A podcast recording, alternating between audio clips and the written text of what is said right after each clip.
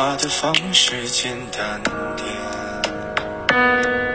递进的情绪请省略，你又不是个演员，别设计那些情节，没意见。我只想看看你怎么的太表面，像没天赋的演员，观众一眼能看。这个星期啊，咱们中国男足又要比赛了。再过几天，很巧，双十一当天晚上，中国男足和这个阿曼的比赛。咱们本来以为这场比赛可能会在国内进行，现在呢还是在遥远的西亚举行啊。就是本来我们最早按照赛程，十一月份有两场比赛，对这个阿曼对澳大利亚是连续的两个主场，本来还可能还想法这两场是不是去抢一个分数啊？现在呢这两场呢全部是在西亚，我们看看这个这两场回来咱们能收获什么啊？这个。对于中国男足，现在最重要的可能是留住希望吧，就是让，呃，理论上的希望仍然能被留住，这是大家所希望的事情。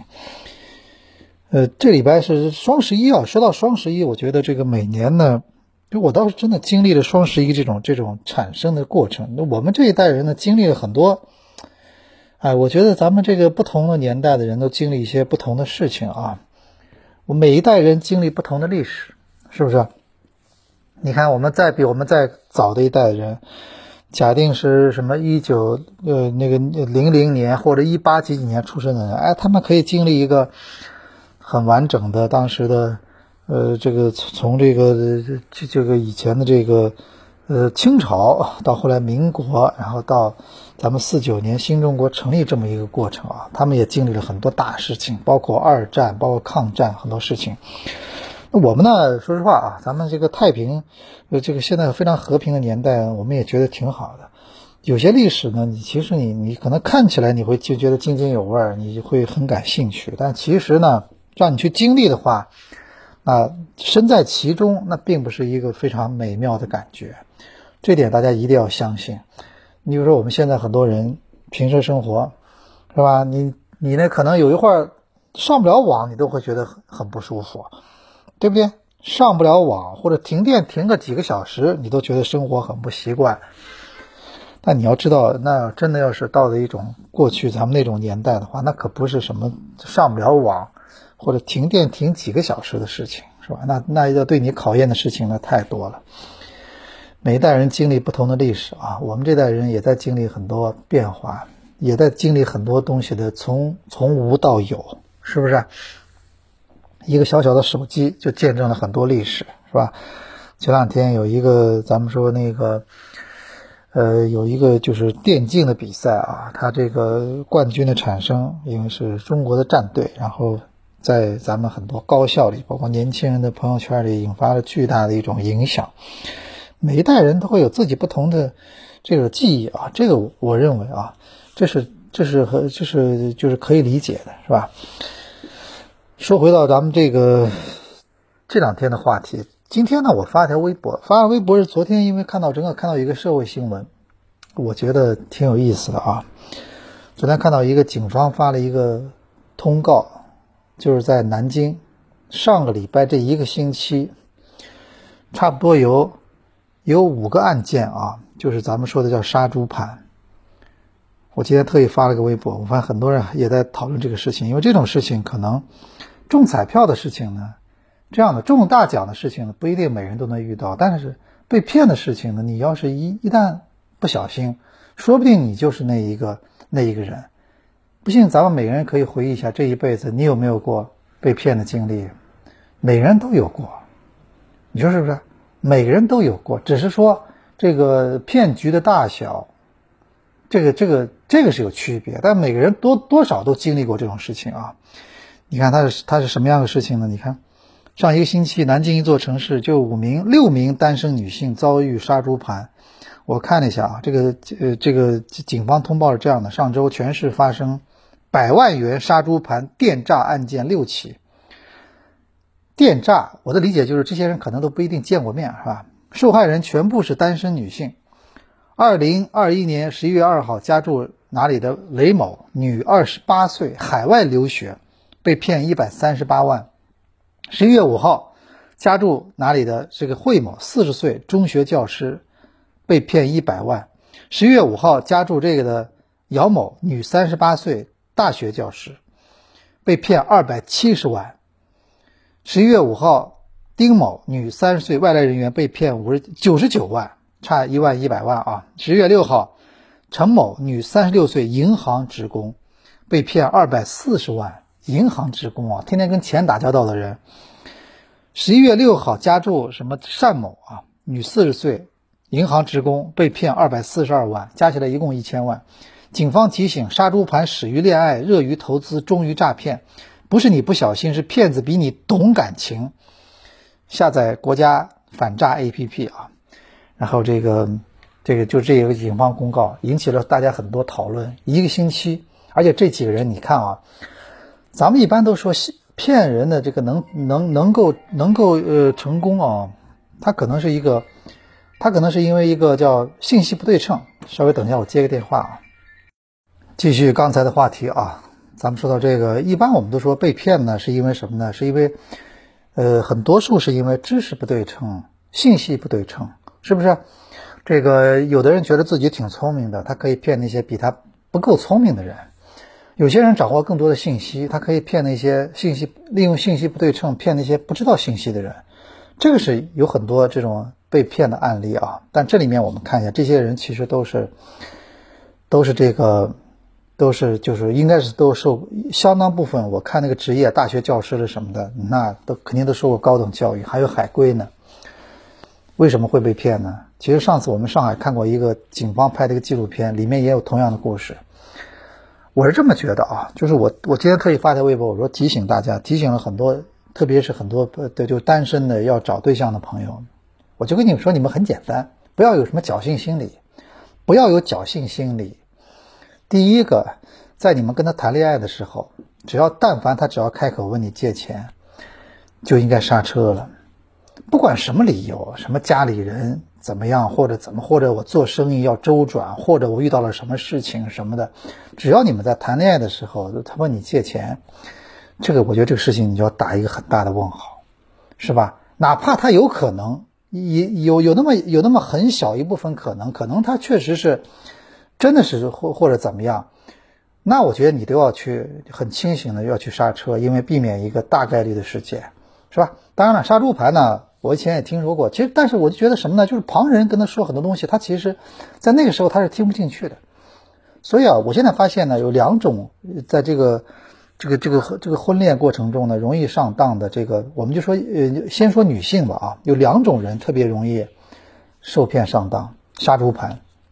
第一种什么呢？就是真的已经已经呃，就是经济独立的。哎，你看，第一种就是她这个女性，她已经经济独立了，她可能还没有找到自己满意的这个这个对象，她想结婚，她想那个成家，她已经经济独立了，她不是要靠男人啊，就找一个人结婚，然后让我自己能能不工作，她不是，她已经自己经济独立了。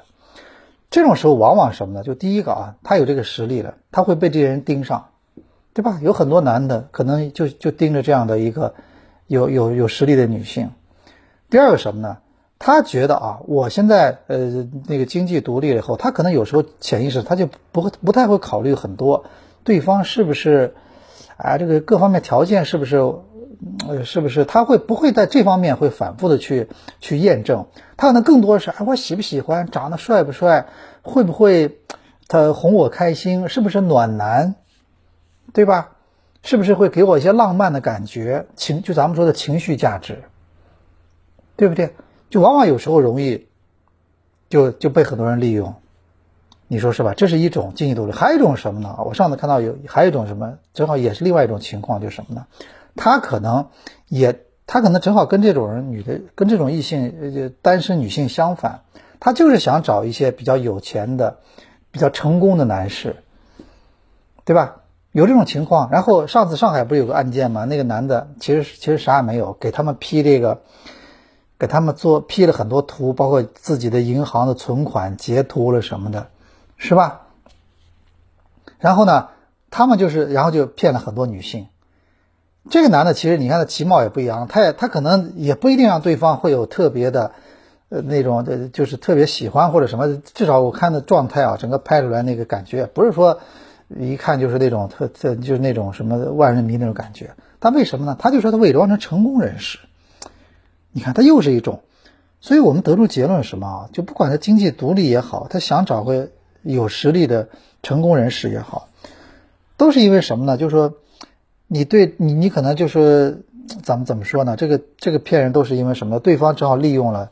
你想要什么，我就给你什么，这种感觉，对不对？其实生活中很多时候啊，不是你想要什么就会来给什么的，有时候是可能啊，你他遇到这样，他真实的人他都是有缺点的，你要知道吧？就是我们以前说很多男的说，咱们很多人就是批批评很多男的说这个人就是直男啊什么的，情商很低了。但是你要想想看，有些有很多，往往是咱们说中国有句话叫“无无事没事献殷勤，非奸即盗”。真是这样的，对不对？咱们有很多人，人家在有些人看来啊，他觉得谈恋爱这件事情是什么呢？不是说我去追求你或者什么，他觉得是我们通过谈恋爱是来相互了解。那我怎么样让你看到真实的我自己？那我以后结婚以后在一起以后，我我不也是这个状况吗？我要让你看到真实的我自己。他觉得谈恋爱就是互相了解的过程，而不是说一定要互相取悦的过程。一定要现在很多套路就是我这时候我是追求你或者什么，变成了我要互相取悦的过程。其实更多时候这时候是了解的过程。那我可不就可能我是怎么样就是怎么样嘛，对不对？所以我真的觉得啊，这个警方这个南京这个通告呢，就短短的这么几一来一百来字，信息量其实巨大。很多人说能不能就说我是自己觉得像这种案例啊。它比这种偶像剧更适合在七点半的黄金档放出来，你知道吧？它比这种更适合，因为你要知道啊，咱们今天看到这个案例都是百万级的，加起来就五六个人就千万了，是吧？那你想想看，其实我听到我身边很多人，我看到了很多，他其实是他也同样被骗了，只是有些人可能有些有些你因为咱们知道有些人呢，有时候就是人就特别喜欢特人有时候啊。我们就这么说，就有些人他特别喜欢骗别人，但是有些人特别爱骗自己。他明明被骗了，你知道吗？就有一次我我我遇到我遇到一个有一正好有个异性的朋友，他跟我聊天呢，他说他他最近遇到一个男的，他挺喜欢的。我说你见过面吗？没见过面。我说你没见过面啊，你就挺喜欢了。这是第一个。第二个，我说这男的这两天让你干什么呢？他说这男的这两天老让我去什么网站去刷刷刷什么。啊，我这么明白了，都是骗子。你我说，哎，我说你还你还不知道吗？是不是？你还不知道他在骗你吗？他是不愿意相信，可能是不愿意相信，是吧？哎，但但骗子，所有你就要知道，全世界没有说哪个骗子会在自己脑门上写俩字说我是骗子，不可能的，你知道这不可能的，是吧？所以我觉得啊这个这个案例呢，其实我们觉得挺希望，我觉得如果是在在当然。这个咱们都要尊重别人的隐私嘛，但是我其实挺挺认为这种案子案例其实特别适合拍成很写实的纪录片，在七点半这种里面给很多人放一放，是吧？因为因为我我我感觉可能是这几年吧，可能这几年有个有个问题什么？第一个这几年有个问题就是，首先呢，咱们这个首先很多偶像剧。还有很多网上的很多就是一些一些一些咱们说鸡汤的文章吧，他过多强调这种情绪价值。偶像剧里面就是嘛，那个你看他做的很多事情，其实放在现实生活中，让人觉得都是有点有点夸张，不真实。但是偶像剧它拍出来，让你觉得哎，这是真实的。包括每个人都想，不管自己是什么样子，他都想，比如说男的他都想找白富美，女的都想找高富帅，是不是？所以偶像剧让你觉得这一切都是可能发生的，包括鸡汤都告诉你就怎么怎么样。所以每个人心里面他都怀着这种期待。好，当某人忽然出现，他觉得他把这些东西都给你的时候，你会认为哦，这就是我一直期待的东西，是不是？哎，然后这种时候可能人往往有时候就就就就会失去理智。所以我身边啊，我看到很多，他其实都被骗了，只是说他可能被骗了几万、几十就或者几十万或者怎么样，他够不上上这种节目或者怎么怎么样，其实都挺多的，啊，是吧？所以我们以前总是很简单的把很多事情归结为，就把很多男的就统一就把这些男的就很多人啊就统称为。什么渣男什么？所以那我现在给你说一个情况，我就觉得你去判断一下，他到底算不算渣男，是吧？就跟这种人相比啊，跟这种咱们说案例里面这种骗子相比，我以前认识一个就是一个朋友，他呢有一次在上海有个叫好像嘉里中心啊，好像是吧？就那个非常非常高档的嘛，浦东有个嘉里中心，静安区有个嘉里中心，停车场里跟一个跟一个豪华车的车主两个人上坡的时候追尾了。然后呢，就是追尾了。然后当天两个人就留了电话或者怎么样。当天晚上在微信里面就聊天说啊，说他觉得自己自己像韩剧的女主角一样，他觉得这是一段故事的开始，你知道吧？他觉得这就是一段故事的开始，太憧憬了。我们也不好说什么，不好窜你干美的，对吧？不不好说什么。好了，我们就旁边静静的吃瓜。然后他们双方第一次见面啊，过两天第一次约会啊，然后约会完以后就很愤怒的给我们来倾诉了。怎么回事呢？这个第一次约会，见面吃了饭，然后回来，那男的开车送她回去，在车上就要动手动脚，是吧？结果被他非常愤怒的这个这个这个就阻止啊。当他下车回到自己家，想把对方删掉或拉黑的时候，发现这个人已经把他删掉拉黑了，你知道吧？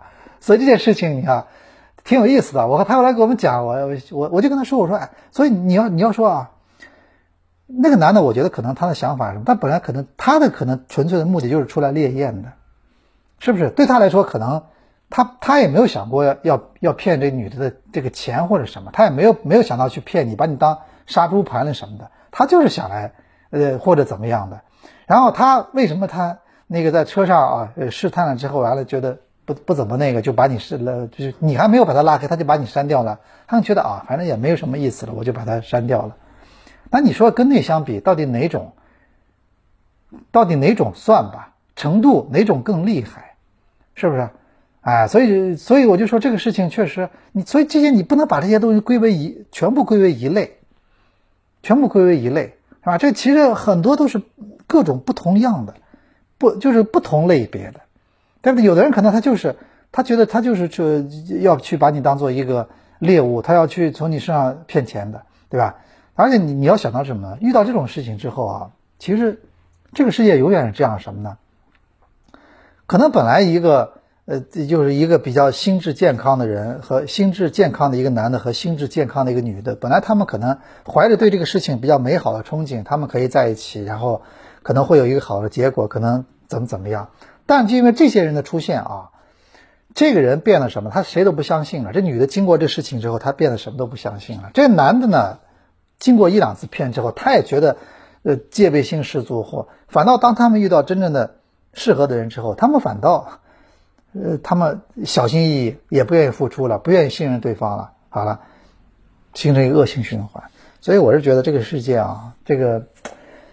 怎么说呢？是，其实人和人之间还是应该有起码的信任，但是这世界呢，还是有很多人觉得挺挺不好的。我我觉得就是就是挺坏的，你可以这么说，是不是？当然，现在这个世界好像干什么事儿大家都觉得，对吧？特别是我觉得这个这个世界现在这个这个怎么说呢？啥？好像这个有些人啊，就有种观念，我觉得这个你们有没有发现？这个平时我们有这么种观，有这么种感觉，就是有些人觉得。偷了抢了，觉得这这好像觉得这看不起，骗哎，有些人潜意识的觉得哎，那你是你本事，你本事，是不是？好像因为这个有时候是有这种观点啊，但其实呢，我我倒不这么认为的。我觉得这个社会现在社会风气的根本，这个这个如果骗子到处都是骗子的话，那这个社会风气这是好不了的。人和人之间还是有一点多一点信任比较好，对不对？不要把别人当傻子嘛，是不是？就我觉得这个就是，咱们说白了啊，就真的是真是这样的，不要把别人当傻子。这个，其实在这个一个人在社会上生存啊，我现在可以跟你说，人是要活一辈子的，是很漫长的一条人生的之路。其实呢，你你你就骗得了一时，你骗不了一世。你这个人的信用，你的信用度啊，你的信誉，你这个人其实是这这个这个就是咱们说的这个呃信用或者这很多东西，可能是你伴随一生的一个标签，这个非常重要，对吧？啊，你哪怕很多人暂时遇到了挫折，但你这个人，如果你这个人信誉如果还是在的话，那你依然有机会东山再起。而另外一种情况呢，那可能你就是相反了，对不对？所以，我们今天这话题啊，倒是我倒觉得这个确实啊，这个也没法太多展开啊，因为毕竟这个是分析到深深层，就是一个社会问题。而一个社会问题，当它形成之后呢，它要想逆转的话，它其实需要很多的时间，它需要大量的时间，你说对吧？哎，然后那个，咱们说到这个了，说到杀猪盘啊，说到这个呢，我倒想聊一个话题，跟足球有关的，就是这个，我们也说到这个，咱们说世界足坛啊，你仔细看看世界足坛，就是这个，咱们说经纪人，你怎么理解这件事情呢？对吧？就是你说，我们都现在说啊，我们就是就说，我们平时很多人会遇到很多房产中介或者什么的。就是你说房很多房产中介或者什么呢？他其实我们有很多买房子的人或者租房子的人，他需要这种信息。但是问题是什么呢？他们有时候他的想法，他出发点其实跟你不一样的。我那天节目里面聊过一个，我这朋友前段时间一个一一个经历，是不是？本来他那个房子，他他那个跟租客两个人合作挺好的，他反正稍微加一点，租客也愿意的。然后这时候有个有个最近不是卖房子。交易不是很多嘛？那很多房产中介开始动这个租租房脑筋了啊！他就过来跟他讲说，那个我可以帮你把房子价格租得更高。哎，他就相信了嘛，然后就跟那租客就提了嘛。那租客们觉得这个涨得太厉害，我就不租了。然后呢，他就把这房子拿出来了，就给那个中介了，说你帮我去租。你不是说可以租这么价钱吗？后来中介过两天告诉他，没有这么高价格，对吧？你看，其实中介没跟他讲实话嘛。是他中介，其实你要中介不这么讲的话，你不可能说，你不可能跟那个人结束租约的。那你，那你肯定是奔着更多租金的愿望，所以你跟他，你你把你你你才相信中介的话嘛。好了，他其实没有。然后，但是你要知道，他会告诉你，我帮你再找到一个，因为这很多租房的人很怕什么呢？这一段时间没人租这房子，空着。到后来他就跟你说，我帮你找到租租客，但是你要给我，还是要给我付什么半个月或一个月的中介费的。然后那个租客呢，也是你看，他因为这个原因，他得要另外找房子。好，他找到新的房子，他可能也要付这个中介费。你看，他们就怕你们，就是他他就最好你把这个房子能拿出来，在市场上再来一次，是不是？就跟咱们说球员一样嘛。我说啊，就是这个现在欧洲足球的很多俱乐部拿很多经纪人也没有办法，但是你要知道，经纪人从很多经纪人来说，他骨子里面。他可能就希望，他真的希望他的球员永远在待待在一家俱乐部吗？未必吧，对不对？那他总会在转会发生的这一刻，那我觉得他的利益可能也许会最大化。当然了，我们也不排除，比如说有些经纪人，据说啊，我看到很多，比如弗格森了什么都聊到说这个，说这个呃，C 罗的经纪人门德斯，据说他呢很多事情他首先会考虑 C 罗的意愿和愿望，是吧？他他可能。会就是希望他每他希望可能每一次的这个转会或者挪窝会达成大家都觉得在这个里面会得到一些可以得到的东西，是吧？我看到一些评论，他们都觉得哎，门德斯做事情还比较比较地道啊。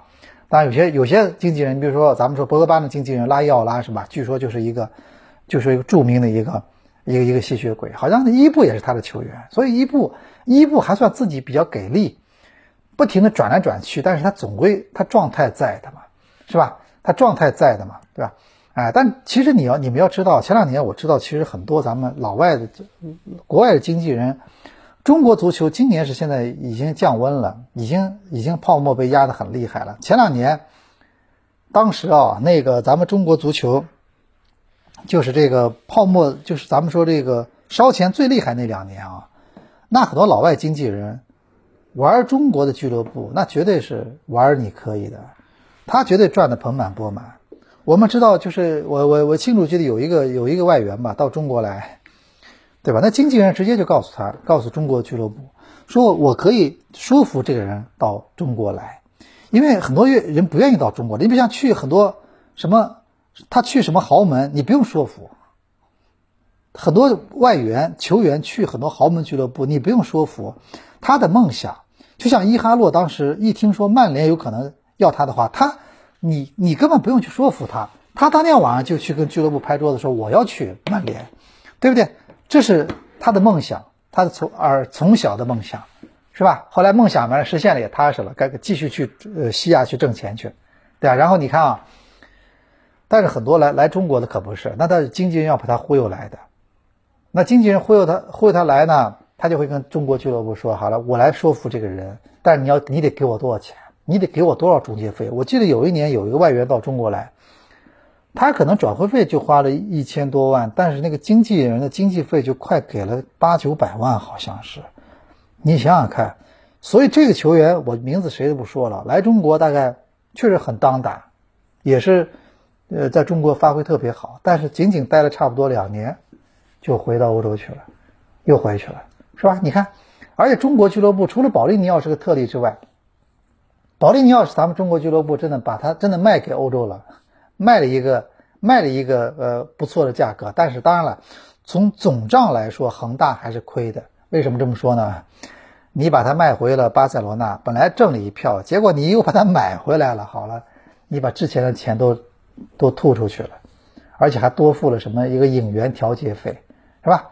哎，你你可，而且你这两次你还是要给经纪人什么的都要付钱的呀，经纪费的什么的，这个比例不小的呀，对不对？所以，我们说这个确实啊，这个全世界现在也是这个情况，这个经全世界这里面这个，呃，所以我们说这这都是一样的啊。所以这个你说这里面有多少，呃，有多少这个，呃，尔虞我诈，有多少这种猫腻呢？有多少这种所谓的杀猪盘呢？咱们谁也说不清楚。是吧？因为你要知道什么呢？这个球员这个买卖啊，球员这个买卖，这个到底这笔买卖好还是不好？它不是一不是跟做生意的观点是一样的。你比如说，我们说做生意啊，我这个项目我收购了，它好就是什么？它能给我带来更大的回报。哎，这个叫一个成功的交易。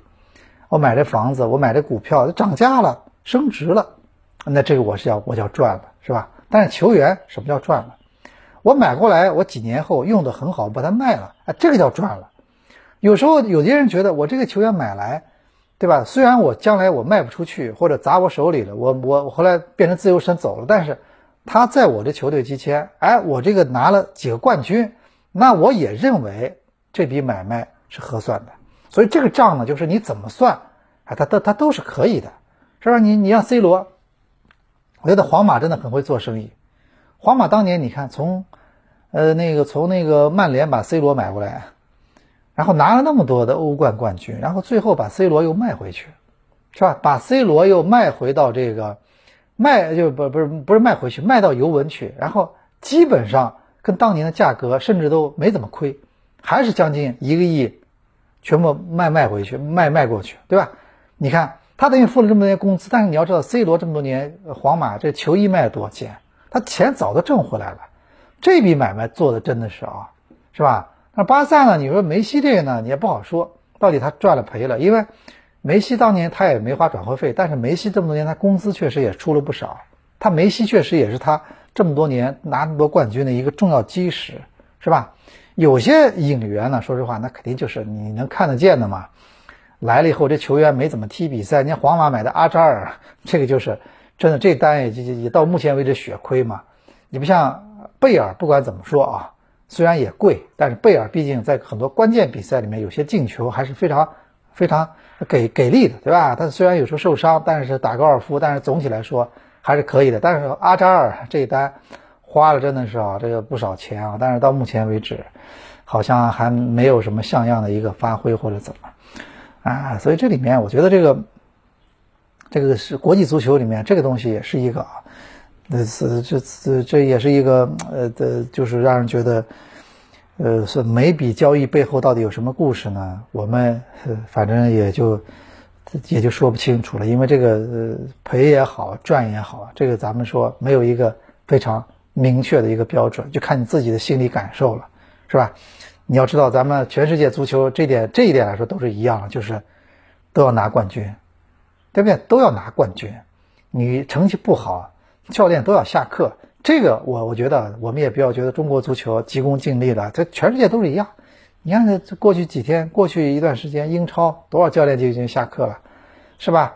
纽卡斯尔的已经换帅了，然后还有队换帅了，然后这个热刺也换帅了，曼联这个索斯科亚也是，呃一场一场的熬着呢，是吧？这个什么时候到底他能真正过了这个难关呢？谁都不知道。但现在目前看来呢，这个曼联好像也又又又挺危险了啊。但是曼联问题是现在换谁，是吧？这个曼联现在我觉得根根本问题不是说他好不好，他满不满意，其实。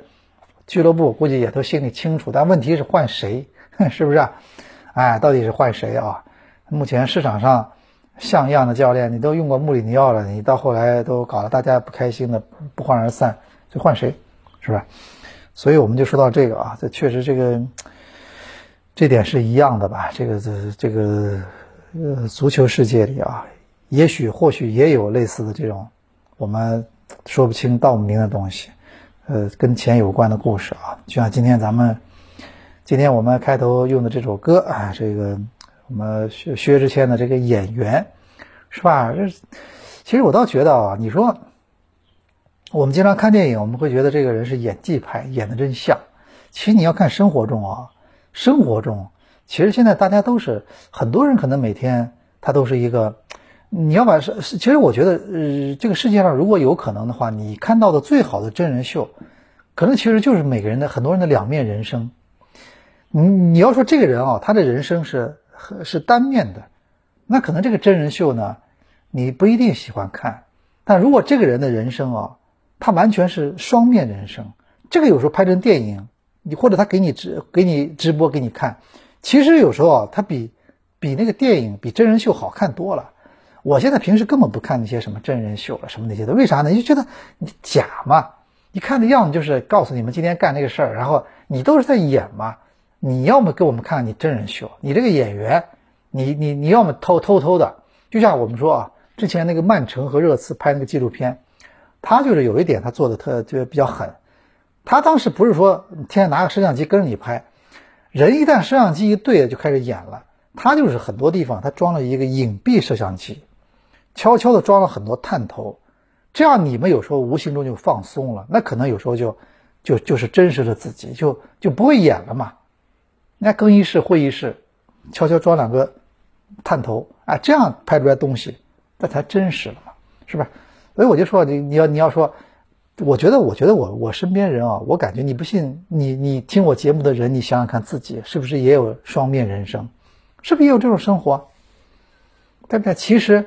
那个很多人啊，就是据我了解，就是很多人其实真的是这种双面人生啊，呃，反正没很多都是都是影帝啊，其实都是影帝和影后，好还是不好呢？就不好说。我只是觉得这个生活嘛，还是让大家放松一点比较好，对不对？如果每天无论是工工作中你要演，回到家里生活中你还要演。是吧？那这个其实我觉得就有点太累了吧，对不对？哎，包括这个这个都是一样的嘛，足球的什么生活，这这个道理都是相通的啊。我们觉得我们这个是一种真实的生活状态，一种真实的状态，可能尽可能的吧，大家活得真实一点，那那不是挺好的吗？你说是不是？所以今天啊，我们这个一言既出，跟大家随便闲聊这么多啊，我们还是啊，呃，现在今天星期二，我们还是非常关注的是星期呃四的这个比赛。不管怎么说，我们还是希望中国队啊，能在这个比赛中至少能表现出一些好的一面吧。这场比赛我估计这规划球员可能都感觉啊，因为必须要赢了嘛，呃，而且可能会获得更多的上场，咱们到时候看看。时间也好，不是后半夜，十一点钟也好，十一点钟踢完比赛，一点钟还可以睡觉啊。之前的时间呢，确实也挺累的啊，所以咱们就等下场比赛踢完之后，我们再聊双十一啊。双十一，反正这个对今年来说，我们是有双重的一种呃一种感受啊。那么我们一言既出，我们下期节目再见。